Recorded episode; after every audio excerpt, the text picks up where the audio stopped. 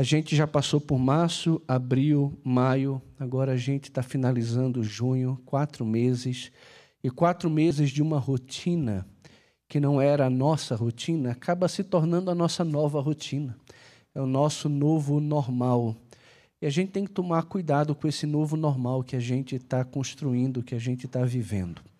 Um novo normal que não separa tempo para Deus, um novo normal que quer viver o normal num tempo anormal.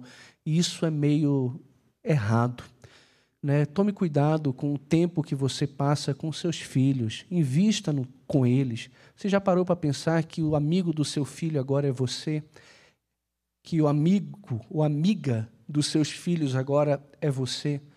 Pelo menos os meus filhos não têm contato com os amigos dele. Se vêm pela telinha ali do iPad, do celular, do computador, enquanto tem aula, mas não brincam mais. Quem é que vai brincar com os filhos? São os pais. Está na hora dos pais se voltarem mais para os filhos, para a família, repensar a dinâmica do lar, a dinâmica da nossa caminhada cristã, repensar a questão do que a gente faz para o Senhor. Você já parou para pensar que esse período de pandemia pode nos levar a um período ainda maior de isolamento? A gente espera que isso não aconteça, mas e se acontecer? O que isso tem revelado sobre o nosso cristianismo? O meu dom ou a minha atitude, o meu serviço ao Senhor está sempre vinculado ao ministério da igreja local? ou eu entendo que o meu dom, o presente que Deus me deu como um dom, define a minha função dentro do corpo e eu preciso exercer essa função para a glória de Deus, como obediência à Sua palavra e para a edificação do seu corpo. Como você, nesse período de pandemia, pode servir a Deus, aos irmãos e também à sua igreja? A gente tem que repensar isso. Temos que repensar isso. O Ministério de Missões apoiado pela diretoria executiva da nossa igreja, essa semana vai lançar uma campanha. Campanha, eu não gosto dessa palavra, mas um desafio da igreja tentar levantar pelo menos 5 mil reais para a gente tentar dar uma certa assistência aos nossos missionários. Nós temos pelo menos 13 que estão atuando fora do Brasil e nós queremos, de alguma forma, apoiar esses nossos missionários. Então, você deve receber essa semana, pela lista de transmissão da igreja e também no nosso canal do YouTube, um vídeo trazendo mais informações de como você pode participar desse desafio. Queria que você orasse, colocasse isso diante do Senhor e se envolvesse. A obra do Senhor é uma obra feita pelo povo do Senhor, por mim e por você. E a verdadeira comunhão, ela não se expressa somente nesse ajuntamento de culto ou nos nossos encontros sociais, mas também na nossa parceria, na missão que Deus nos delegou. Quem está lendo o livro Comunidade Verdadeira está bem familiarizado com essas expressões que nós estamos usando aqui. Eu e você somos parceiros de Deus e daqueles que estão no campo, servindo ao Senhor e pregando o Evangelho. Então, os avisos são esses: que Deus em Cristo nos abençoe para sua honra, glória e também louvor. Abra sua Bíblia, por favor, em João capítulo 6, nós vamos dar continuidade à nossa exposição no Evangelho de Jesus segundo João, que tem como propósito apresentar Jesus como Deus, e uma vez que nós cremos nele, nós temos a vida eterna. Esse é o propósito, levar vida eterna para aquelas pessoas que, lendo o Evangelho, de fato compreendam que Jesus Cristo é Deus. O texto diz assim, João capítulo 6, versículo 16 até versículo de número 21. Ao desembarcar o dia, ao descambar o dia, desculpem, os seus discípulos desceram para o mar e, tomando um barco, passaram para o outro lado, rumo a Cafarnaum. Já se fazia escuro e Jesus ainda não viera ter com eles, e o mar começava a empolar-se, agitado por vento rijo que soprava. Tendo navegado uns 25 a 30, 25 a 30 estádios, eis que viram Jesus andando por sobre o mar, aproximando-se do barco, e ficaram possuídos de temor. Mas Jesus lhes disse: Sou eu, não temais. Então eles, de bom grado, o receberam e logo o barco chegou ao seu destino. Esse aqui é o quinto sinal que Jesus demonstra no Evangelho de João. O que é interessante nesse sinal é que esse sinal é feito somente para os discípulos de Jesus, que apontam claramente para uma divindade de Cristo. No Antigo Testamento, Deus de Israel era o Deus que tinha domínio sobre as águas. Ele é aquele que abre o mar vermelho, ele é aquele que para o rio Jordão, ele é aquele que manda a tempestade no mar quando Jonas tenta fugir da presença do Senhor para não fazer a sua vontade. Ele é aquele que acalma o mar quando Jonas é lançado no mar. Ele é aquele que tem a sua voz sobre as muitas águas, ele é aquele que domina as águas. Então, o Deus de Israel é aquele que tem total controle e domínio sobre as águas. E aqui, Jesus, num ato de demonstração da sua divindade para os seus discípulos, ele vai ao encontro deles andando sobre o mar. Ele já havia demonstrado o poder que tinha de alimentar uma multidão inteira, o domínio que ele tinha sobre os elementos já criados, de transformar cinco pães e dois peixes e alimentar 20 mil pessoas. Quem é que não quer um rei assim? Eu me lembro que quando nós fomos é, votar nessa última eleição para presidente, uma das questões que sempre preocupavam é, os eleitores era como vai ser a questão econômica, quem vai ser o ministro da economia. As pessoas estão sempre preocupadas com essa questão econômica. E Jesus ele diz: Olha, eu, como rei, resolvo todo o problema de crise de uma nação. Eu, com cinco pães e dois peixes, alimento 20 mil pessoas. Quem é que não quer um rei assim, que traz prosperidade imediata para todo mundo, que acaba com o problema da fome? Todo mundo quer um rei assim. E Jesus, sabendo que eles o queriam pegá-lo para fazer dele rei, ele se ausenta e sobe ao monte a fim de orar, e ele vai sozinho. Eu queria convidar você a abrir esse, esse mesmo texto, só que nos outros evangelhos sinóticos, que é o evangelho de Mateus, capítulo 14, e o evangelho de Marcos, capítulo 6, que fala exatamente desse mesmo acontecimento, mas que traz alguns detalhes a mais que João não quis colocar, porque não fazia parte do seu propósito, mas que é importante para o desenvolvimento aqui do nosso pensamento. Diz assim Mateus capítulo 14, versículo 22. Logo a seguir, compeliu Jesus os discípulos a embarcar e passar adiante dele para o outro lado, enquanto ele despedia as multidões. E despedidas as multidões, subiu ao monte a fim de orar sozinho. Em caindo a tarde, lá estava ele só. Entretanto, o barco já estava longe, a muitos estádios da terra, açoitado pelas ondas, porque o vento era contrário. Na quarta vigília da noite foi Jesus ter com eles, andando por sobre o mar. E os discípulos, ao verem-no andando sobre as águas, ficaram aterrados e exclamaram: É um fantasma! E tomados de medo, gritaram. Mas Jesus imediatamente lhes disse: Tem de bom ânimo, sou eu, não temais. Respondeu-lhe Pedro e disse: Se és tu, Senhor, manda-me ter contigo por sobre as águas. E ele lhe disse: Vem. E Pedro, descendo do barco, andou por sobre as águas e foi ter com Jesus. Reparando, porém, na força do vento, teve medo e, começando a submergir, gritou: Salva-me, Senhor. E prontamente Jesus, estendendo a mão, tomou-o e lhe disse: Homem de pequena fé, por que duvidaste? Subindo ambos para o barco, cessou o vento. E os que estavam no barco adoraram, dizendo: Verdadeiramente és filho de Deus. Marcos capítulo 6. Marcos traz um detalhe que os outros não trazem. Marcos 6,45 diz assim: Logo a seguir, compeliu Jesus os seus discípulos a embarcar e passar adiante dele para o outro lado. Esse detalhe nós não temos no Evangelho de João. Né? A Betsaida, enquanto ele despedia a multidão.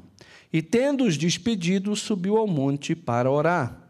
Ao cair da tarde, estava o barco no meio do mar e ele sozinho em terra. Marcos faz questão de dizer que ele está no meio do mar. Nem João dá a entender isso e nem Mateus, mas Marcos faz questão de dizer: ele estava no meio do mar. Aqui a distância é aproximadamente 5 quilômetros no processo da travessia. Eles já estavam longe, eles não estavam à costa, como alguns liberais querem afirmar, 5 quilômetros da distância em que eles partiram, mas margeando a costa do lago. E então eles viram Jesus andando como se fosse sobre as águas, mas na orla do mar. Eles querem negar de toda forma o milagre aqui, como tentam negar também o milagre da multiplicação dos pães e dos peixes. Para eles, o grande milagre é que Jesus, por meio da sua pergunta, estimulou a generosidade, o amor, a fraternidade. Todos, a partir daquele menino, começaram a tirar das suas bolsas os pães, os peixes e repartiu entre todo mundo. E houve ali um grande milagre que 20 mil pessoas é, foram alimentadas. Isso não explicaria o fato das pessoas quererem arrebatar Jesus para fazê-lo rei, e nem mesmo o fato de Jesus abençoar aqueles cinco pães, dois peixes, dar esses alimentos aos seus discípulos e ele distribuir à multidão. Não foi a multidão distribuindo entre si, mas os discípulos distribuindo entre a multidão. Eles negam o poder do Senhor. Mas aqui o barco estava no meio do mar e ele estava e ele sozinho em terra. Vendo-os em dificuldade a remar, porque o vento lhes era contrário, por volta da quarta vigília da noite veio ter com eles andando por sobre o mar. E queria tomar-lhes a dianteira. Eles, porém, vendo andar sobre o mar, pensaram tratar-se de um fantasma e gritaram, pois todos ficaram aterrados à vista dele.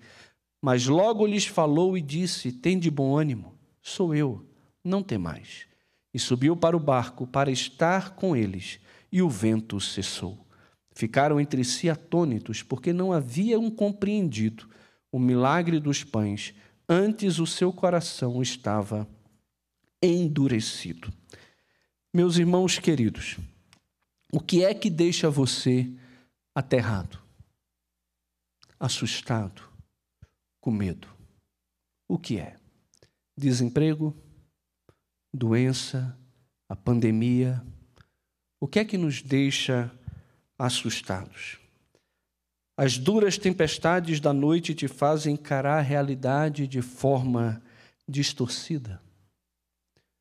O medo, alguém já disse, que é o pior matemático que existe. Ele nunca divide nada, ele só multiplica. Né?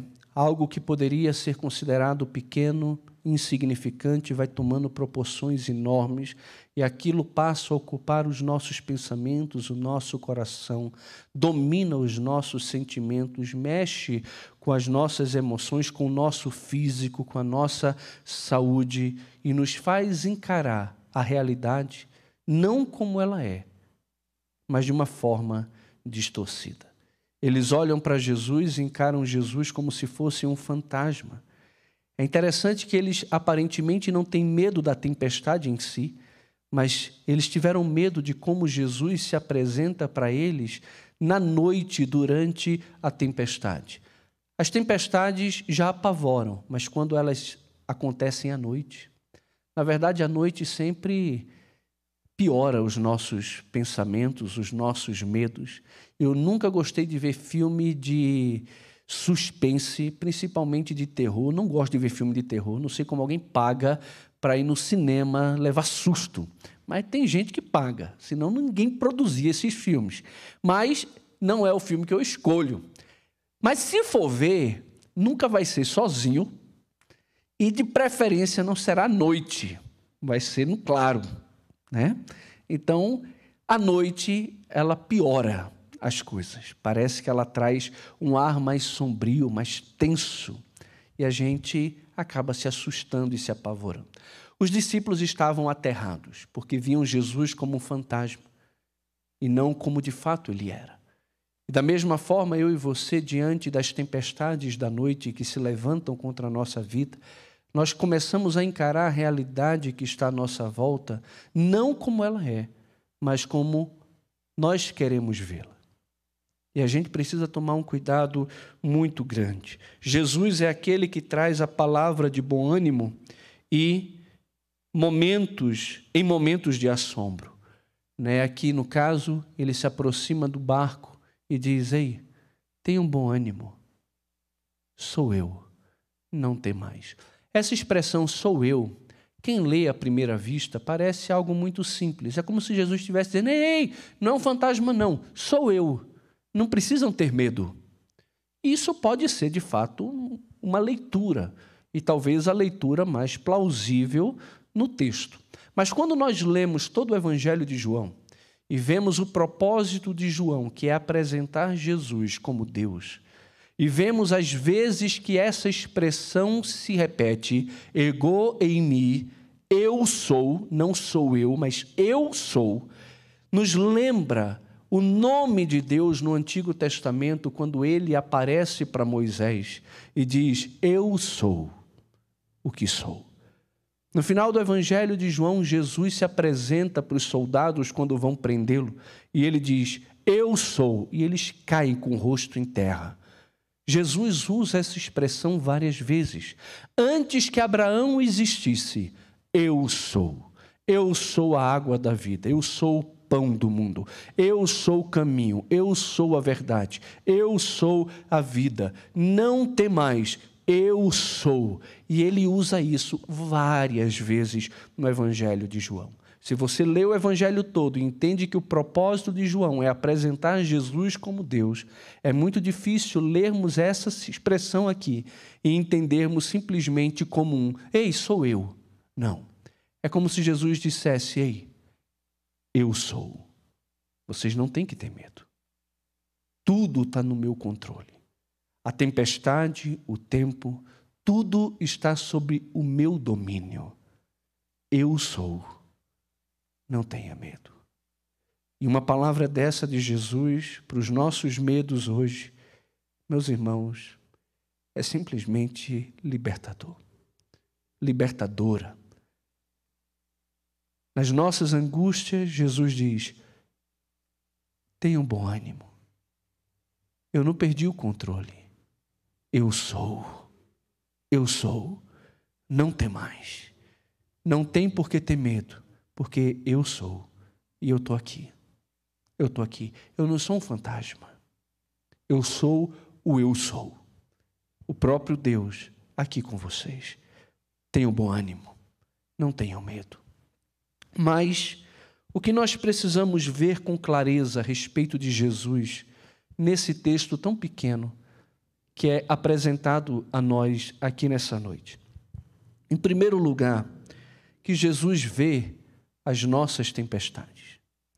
O Evangelho de Marcos deixa claro que Jesus, depois que despediu a multidão, subiu ao monte e lá em cima do monte, depois que ele terminou o seu período de oração, ele viu lá do monte os discípulos no meio do mar e o vento atingindo eles, a tempestade atingindo os discípulos, porque o vento era contrário.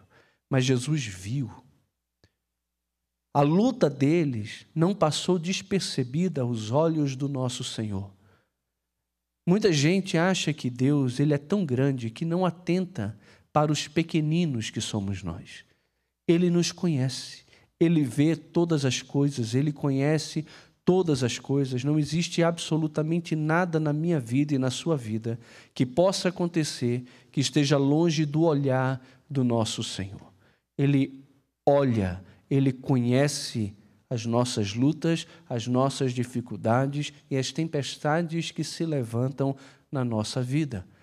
Eu não posso conhecer tudo, e com certeza ninguém aqui conhece tudo a respeito de tudo, mas ele conhece tudo sobre tudo. E não só tudo o que acontece na nossa casa, no nosso trabalho, nos nossos relacionamentos, ele conhece o que se passa, inclusive, nos nossos pensamentos.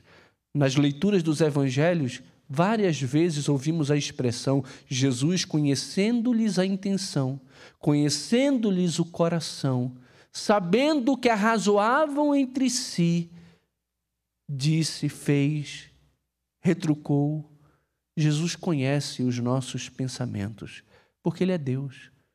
Ele é Deus. No início do Evangelho, quando Felipe, Felipe chama Natanael e diz: Vem, achamos o Messias. É lá de Nazaré. Pode sair alguma coisa de Nazaré boa?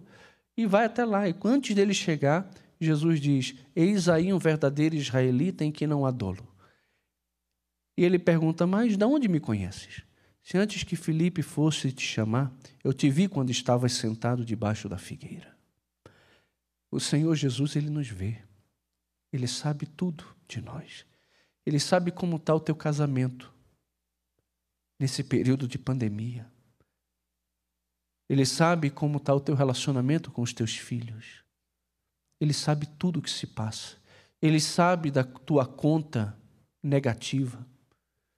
Ele sabe do boleto que você tem para pagar amanhã e você não tem o dinheiro. Ele vê tudo. Ele conhece tudo. Ele sabe tudo. Na nossa tempestade, a gente não pode jamais pensar ou acreditar na mentira que o nosso medo impõe a nós, de que o nosso Deus, ele não conhece ou não está vendo o nosso sofrimento e a nossa realidade. Quando Agar encontra o Senhor ou o anjo do Senhor no deserto, ela diz: Tu és o Deus que vê. O nosso Senhor Jesus é o Deus que vê. Ele conhece tudo sobre nós. A segunda verdade que precisamos abraçar e não permitir jamais que o medo nos faça olhar para ela de uma forma distorcida é que Jesus nos dá ordens que nem sempre vêm acompanhadas de facilidade. A gente já viu isso no domingo passado. Imagina, Elaine, Jesus chega para você e diz: Elaine, está vendo essas 20 mil pessoas? Dai vós mesmo, você mesmo, de comer a eles. Aí a Elaine fala: Claro, Senhor. Deixa eu ver quantos pedacinhos eu consigo cortar esses cinco pães e dois peixes. Cada um vai ter que comer nada. Mas eu dou. A gente olha para isso e fala: Senhor, desculpa, mas é impossível. É impossível. Tem coisas que Jesus pede para a gente que parece impossível, mas pelo seu poder, pela sua graça, quando ele age, coisas extraordinárias acontecem. Mas também tem situações que Jesus nos manda fazer e que a gente espera, por estarmos obedecendo ao nosso Senhor, que as coisas vão fluir com naturalidade, vão fluir da melhor forma possível, afinal de contas, estamos fazendo a vontade do nosso Senhor. Mas deixa eu te contar um segredo. Nem sempre no caminho da obediência nós vamos encontrar facilidade. Muitas vezes vamos encontrar dificuldades, tempestades da noite que nos enchem de pavor. Essa é a verdade. Jesus compeliu os discípulos a entrarem no barco e a passar o lago e ir adiante dele. Eles não fizeram isso de forma arbitrária. Quando você olha para o Evangelho de João e vê que Jesus estava no monte e diz que, tomando um barco, passaram para o outro lado rumo a Cafarnaum. Já se fazia escuro e Jesus ainda não viera ter com eles. Espera aí. E esse pessoal entra no barco, vai embora e deixa Jesus para trás? Que bando de discípulos irresponsáveis né, que não tem amor pelo seu mestre, pelo seu líder. Não, mas quando a gente olha os outros evangelhos, a gente vê que Jesus compeliu, quase que os colocou à força para entrar no barco. Eles estavam em obediência ao Senhor. Então, é natural que o vento sopre favorável. E eles cheguem no outro lado rapidamente. Mas não. O vento soprou ao contrário e eles estavam lutando para poder seguir a viagem. Às vezes eu vejo missionários querendo ir para o campo e eles fazem visitas às igrejas, apresentam seus relatórios, né, pedem algum tipo de ajuda, porque eles precisam de um mínimo de sustento para poder se manter em outro país enquanto pregam o Evangelho e vivem do Evangelho. E muitos têm dificuldade de levantar o seu sustento. Eles têm disposição para ir, eles têm disposição para servir ao Senhor, mas encontram muitas vezes igrejas que não têm recursos ou que têm recursos e aplicam esses recursos de forma equivocada, errada, naquilo que não é a prioridade de Deus, que não é a missão de Deus, E muitas pessoas acreditem no que eu estou dizendo. Chegam para esses missionários e falam o seguinte: você já parou para pensar que talvez Deus não queira você lá?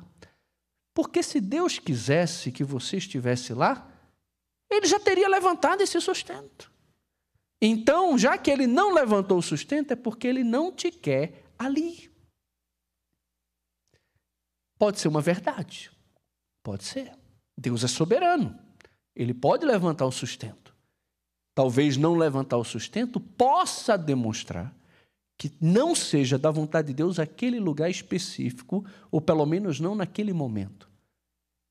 Mas chegar para um missionário que entende em oração, que foi aprovado pela igreja dele, abençoado pela igreja, a ida para uma missão, e você usar a desculpa de que a dificuldade em levantar o sustento quer dizer que Deus não está aprovando ou não está nessa missão com ele, isso é totalmente equivocado.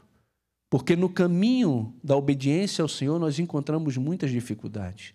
O apóstolo Paulo mesmo teve que servir ao Senhor muitas vezes sem ter o sustento e precisou trabalhar com as próprias mãos para ter o que comer, com que se sustentar. E depois não apenas sustentou a si, mas também aqueles que trabalhavam ao lado dele. Mas sempre que pôde, sempre que teve um mínimo de sustento, o apóstolo Paulo se dedicou completamente à pregação da palavra de Deus. Então, eu e você precisamos entender que quando passamos por lutas e por, por, dificuldades na nossa vida, nem sempre estamos enfrentando essas dificuldades por causa de algum pecado que tenhamos cometido. Porque no caminho da nossa obediência ao Senhor, a gente também enfrenta dificuldades. Dificuldades mil. Dificuldades que são geradas por nós, dificuldades que estão debaixo do controle do Senhor, que não são necessariamente causadas por pecado, e também dificuldades causadas por pecados, ou nosso ou de outros. Mas nem sempre a gente sofre ou passa por situações difíceis por causa de pecado.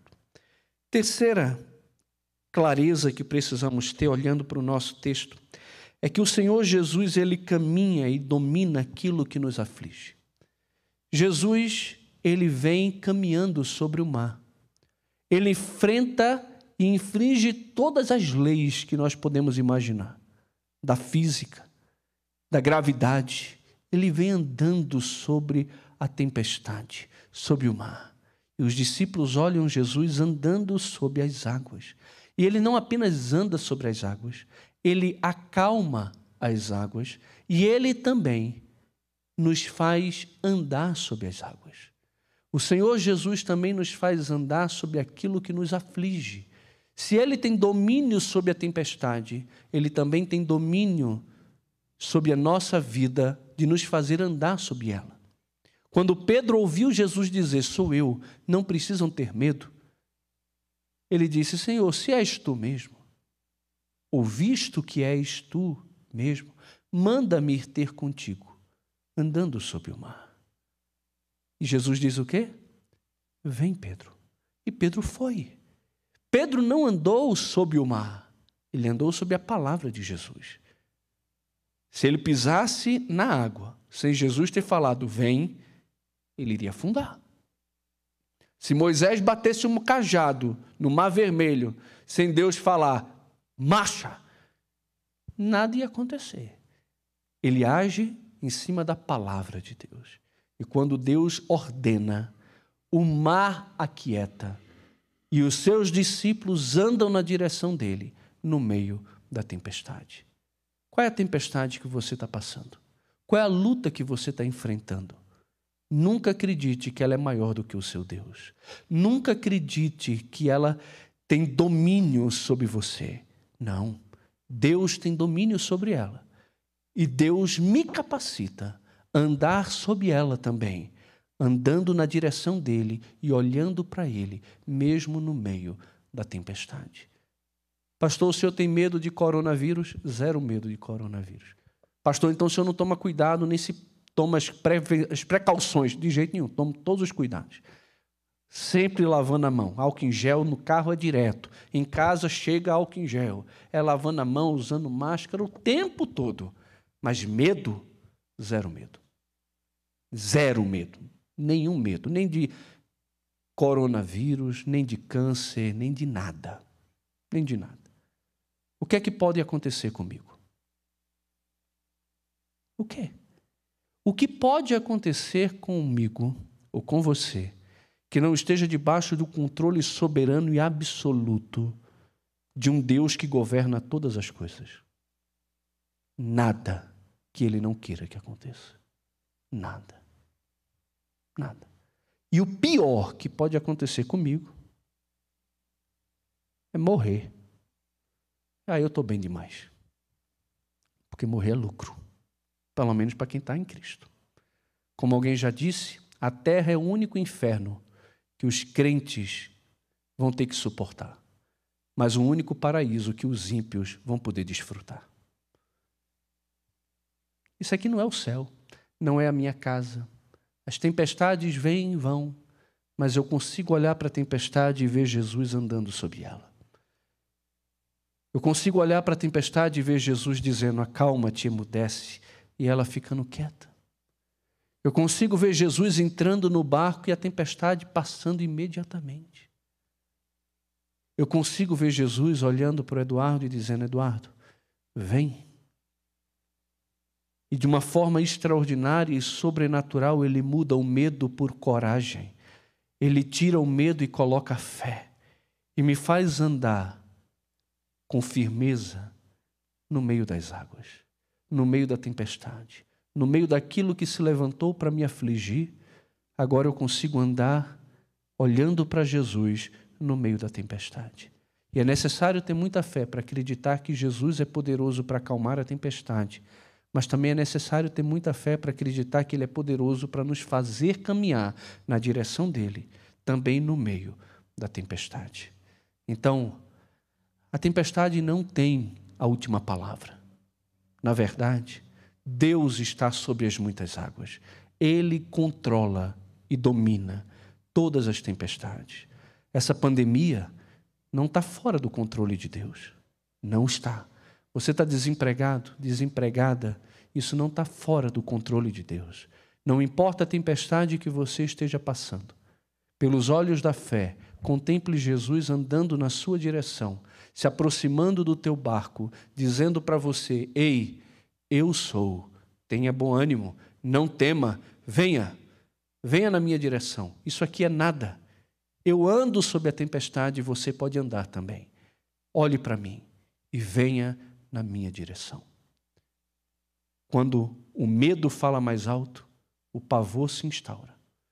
Quando Jesus fala sobre as tempestades e eu ouço a sua voz no meio das muitas águas e creio naquilo que ele diz, eu posso, com fé, sair desse barco e ir na direção dele, pisando sobre as águas. O que parece impossível aos olhos das pessoas, Deus faz ser possível por meio do seu poder. Ele nos dá a paz que excede todo o entendimento, toda a compreensão. Ele faz isso acontecer. Creia nisso, creia nisso. A outra clareza que precisamos ter, olhando para esse texto, é que Jesus também nos auxilia na nossa fraqueza. Uma mensagem como essa, ou a clareza que a gente acabou de ter de que Jesus está no domínio e que nos faz andar sob a tempestade, deve nos encher realmente de esperança, de coragem, de fé, mas também deve nos trazer a clareza de quem somos e de quem Jesus continua sendo. Ele continua sendo poderoso, cheio de autoridade e, domina, e, e que domina sobre as águas mas eu sou falho, eu sou instável. Eu sou aquele que no momento diz: Senhor, rei, me manda ir ter contigo. Ele fala: Vem. E eu, num ato de fé, saio do barco, piso na água, fico encantado, dou uns pulinhos e falo: Eu não estou afundando. E fico encantado com a experiência com Jesus olho para Ele, vibro com isso e começo a andar vigorosamente em fé na direção do meu Senhor. Mas em algum momento, eu ouço uma notícia que me desestabiliza. Alguém próximo a mim morre de Covid. Eu estava tão bem, eu estava tão tranquilo, meu coração estava tão em paz. E de repente eu ouvi uma mensagem, uma notícia no YouTube, uma notícia no jornal. Eu vi que o meu vizinho não está bem, que alguém faleceu. E de repente, aquela pessoa que estava tão confiante, não ignorante, não irresponsável, mas confiante, olhando para Deus, confiando na soberania dele, de repente, no momento, começa a olhar para a fúria do vento, para o tamanho das ondas, tira os olhos do Senhor e começa a afundar. E quem somos nós para julgar alguém que age assim? Se nós também somos instáveis. No momento estamos lá em cima, em outras vezes estamos lá embaixo. Eu amo as Escrituras porque não esconde de nós as fraquezas dos seus heróis. A galeria dos heróis da fé estão cheio de homens e mulheres que, que fraquejaram, que falharam. Olha para Elias, um homem que no momento faz cair fogo do céu. E no outro está fugindo porque uma mulher disse: Eu vou te matar. E ele está fugindo. E ele diz: Senhor, eu quero morrer. Como assim, Elias? Como pode um homem, seja homem, rapaz? Oxe! Tem vergonha nessa cara, não? É, Senhor, eu sou, eu sou assim. Eu sou um Elias, que no momento estou cheio de fé. Em outro momento eu vejo meu filho doente e eu tenho medo. Nunca esqueço, já falei isso aqui. Quando meu filho Daniel teve bronquite asmática, eu não sabia. Eu perguntei à médica, à pediatra dele na época, tem alguma vacina que precisa dar? E ela disse: não, ele já tomou todas as vacinas. E de repente essa mulher viaja, vai para longe, tirou férias. A gente liga para ela que o peitinho dele está chiando, está chiando, ele não está bem. A gente liga na pediatra, não atende. E a gente teve a ideia: vamos ligar na pediatra que auxiliou no parto dele, lá em Teresópolis. E fomos para Teresópolis. Quando ela chega lá e diz: e aí? Ele tomou todas as vacinas? Se já tomou todas. Deixa eu ver a carteirinha dele. Quando ela pegou a carteirinha dele, disse: Não, tem várias vacinas que ele não tomou. Inclusive, algumas aqui que evitam essa questão da bronquite, bronquite, sei lá, essas coisas todas respiratórias aí. Ele precisa tomar essa vacina. E naquele momento eu fiquei preocupado. Naquele momento eu tive medo. Eu disse: Eu não tenho dinheiro para pagar mil e tantos reais de vacina. Senhor, eu estou com medo. Me ajuda. Imediatamente, como foi no caso aqui, o Senhor fez passar o irmão querido diácono Luiz Reis na minha frente. Eu disse: Luiz, você é instrumento de Deus aqui. Aconteceu assim, assim, assim. O Luiz disse: Está aqui, pastor, dinheiro. Fui lá na clínica, paguei as vacinas todas. Daniel tomou a vacina, ficou bem. Mas eu tive medo. A gente não é o super-herói da fé. Gente que nunca erra, que nunca falha. Somos pecadores tentando ajudar outros pecadores a nos aproximarmos cada vez mais de Jesus. E o que me encanta aqui nesse texto é que Pedro, um homem de fé, que andou sobre as águas, que caminhou com Jesus, esse homem teve medo e começou a afundar. Mas ele teve humildade e disse: Senhor, socorre-me, me ajuda, eu vou morrer. E o texto diz que imediatamente o Senhor, estendendo a mão, o colocou em pé novamente. Eu duvido que Jesus pegou Pedrão no colo e foi levando até o barco. Não, Jesus pegou Pedro, colocou em pé novamente nas águas e juntos foram ao barco andando sobre o mar. É muito bom saber que, mesmo diante das minhas fraquezas, que não são poucas, são muitas, Jesus se faz presente e nos auxilia nos nossos fracassos, nas nossas quedas. Se a gente clamar por socorro, Ele prontamente estenderá sua mão e nos colocará em pé de novo. Não sei como você está, mas eu sei que o meu Deus o meu rei, que também é o seu rei, é o seu Deus, se faz presente na nossa vida. e nos ajuda, nos perdoa, nos capacita, restaura a nossa fé, a nossa posição, nos auxilia na caminhada. Jesus se faz presente no nosso meio, no meio das tempestades da noite. Ele se aproxima de nós, diz: Ei, não tenham medo, tenham bom ânimo. Eu sou. Eu vi vocês na tempestade de vocês. Eu vim ao encontro de vocês. Eu ando sobre o mar. Eu acalmo o mar.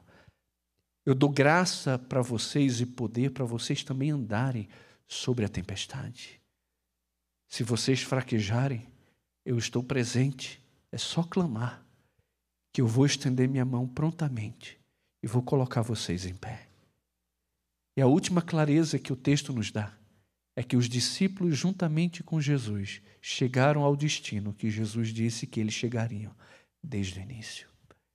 O Senhor nos conduzirá seguros, não sem tempestades, mas seguros até o destino que Ele tem reservado para nós.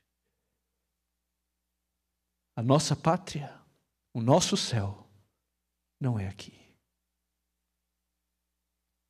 As tempestades virão de dia ou de noite.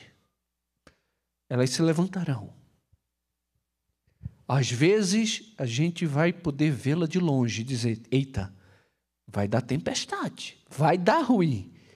Tem outras tempestades que vêm de repente e nos pegam. Em todas elas, Jesus nos olha. Em todas elas, Jesus vem ao nosso encontro. Em todas elas, ele tem controle absoluto sobre as tempestades.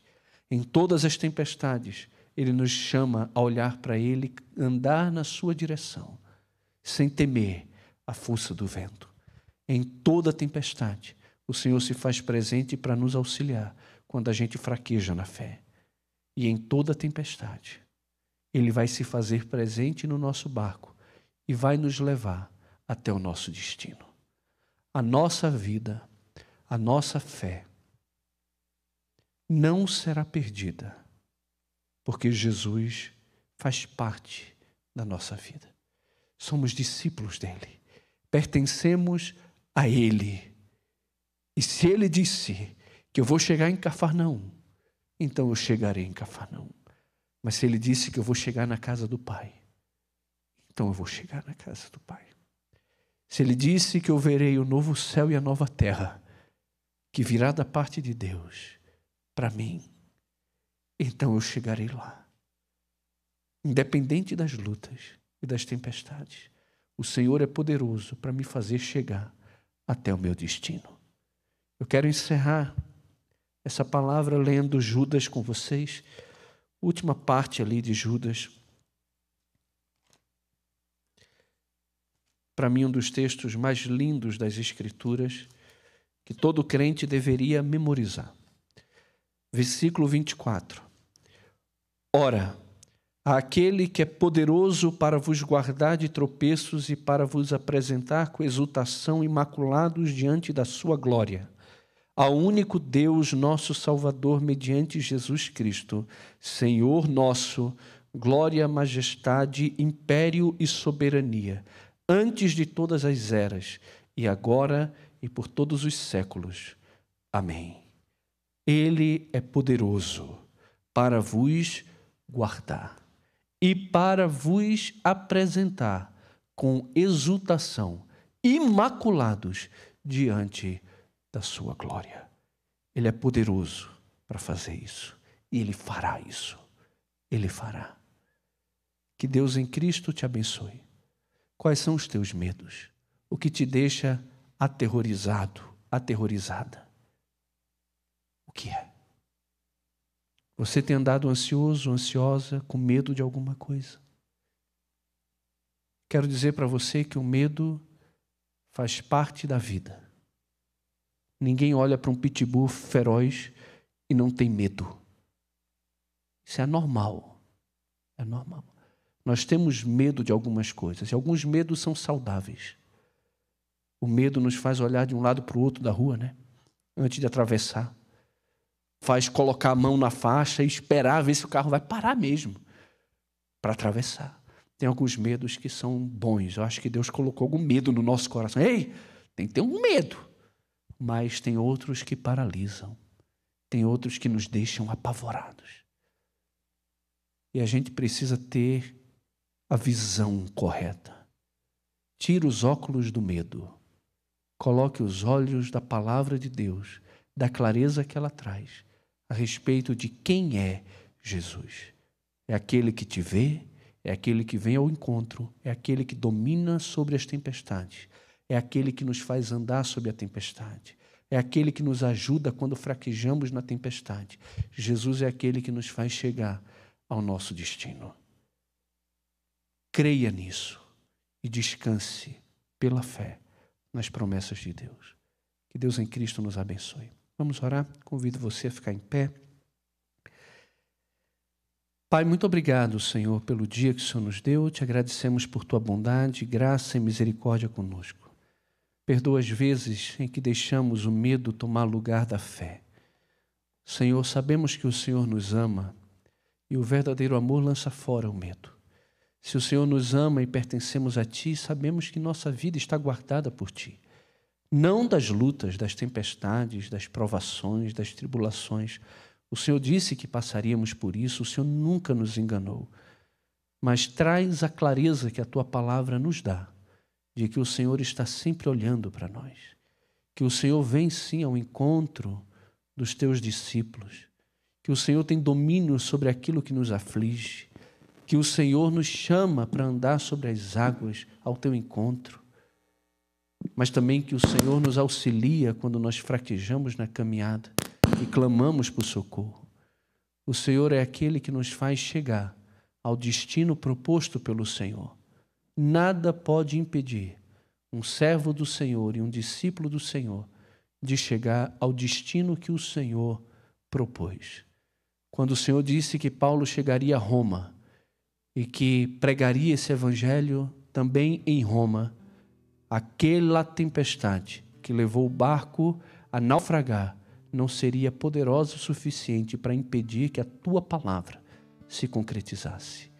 Nada tem um poder maior do que a palavra do Senhor do que o próprio Senhor. O Senhor domina sobre as tempestades. O Senhor é rei sobre as águas. O Senhor é rei sobre as nossas vidas. Não existe nenhum tipo de vírus, de enfermidade ou de circunstância que possa se levantar contra a nossa vida que nos faça perder a fé de que o Senhor está no controle de tudo e que no final o Senhor nos levará a bom termo, ó Deus, até o destino que o Senhor tem reservado para a gente. Muito obrigado por tudo. Peço ao Senhor as ricas bênçãos do Senhor sobre as nossas vidas e que nessa semana o Senhor nos dê oportunidades ricas, Senhor, de crescimento no Senhor. Oportunidades ricas para servirmos a tua igreja, os nossos irmãos, as pessoas à nossa volta. Que o Senhor seja honrado e glorificado em todo o tempo. Em Cristo Jesus e na tua igreja. Essa é a minha oração. Amém, Senhor. Irmãos queridos, que a graça do nosso Senhor Jesus, o amor de Deus, o nosso Pai, a comunhão, o consolo e o poder do Santo Espírito de Deus repouse sobre cada um de nós. Até o dia bendito e glorioso, quando estaremos para sempre com o nosso Senhor. Amém.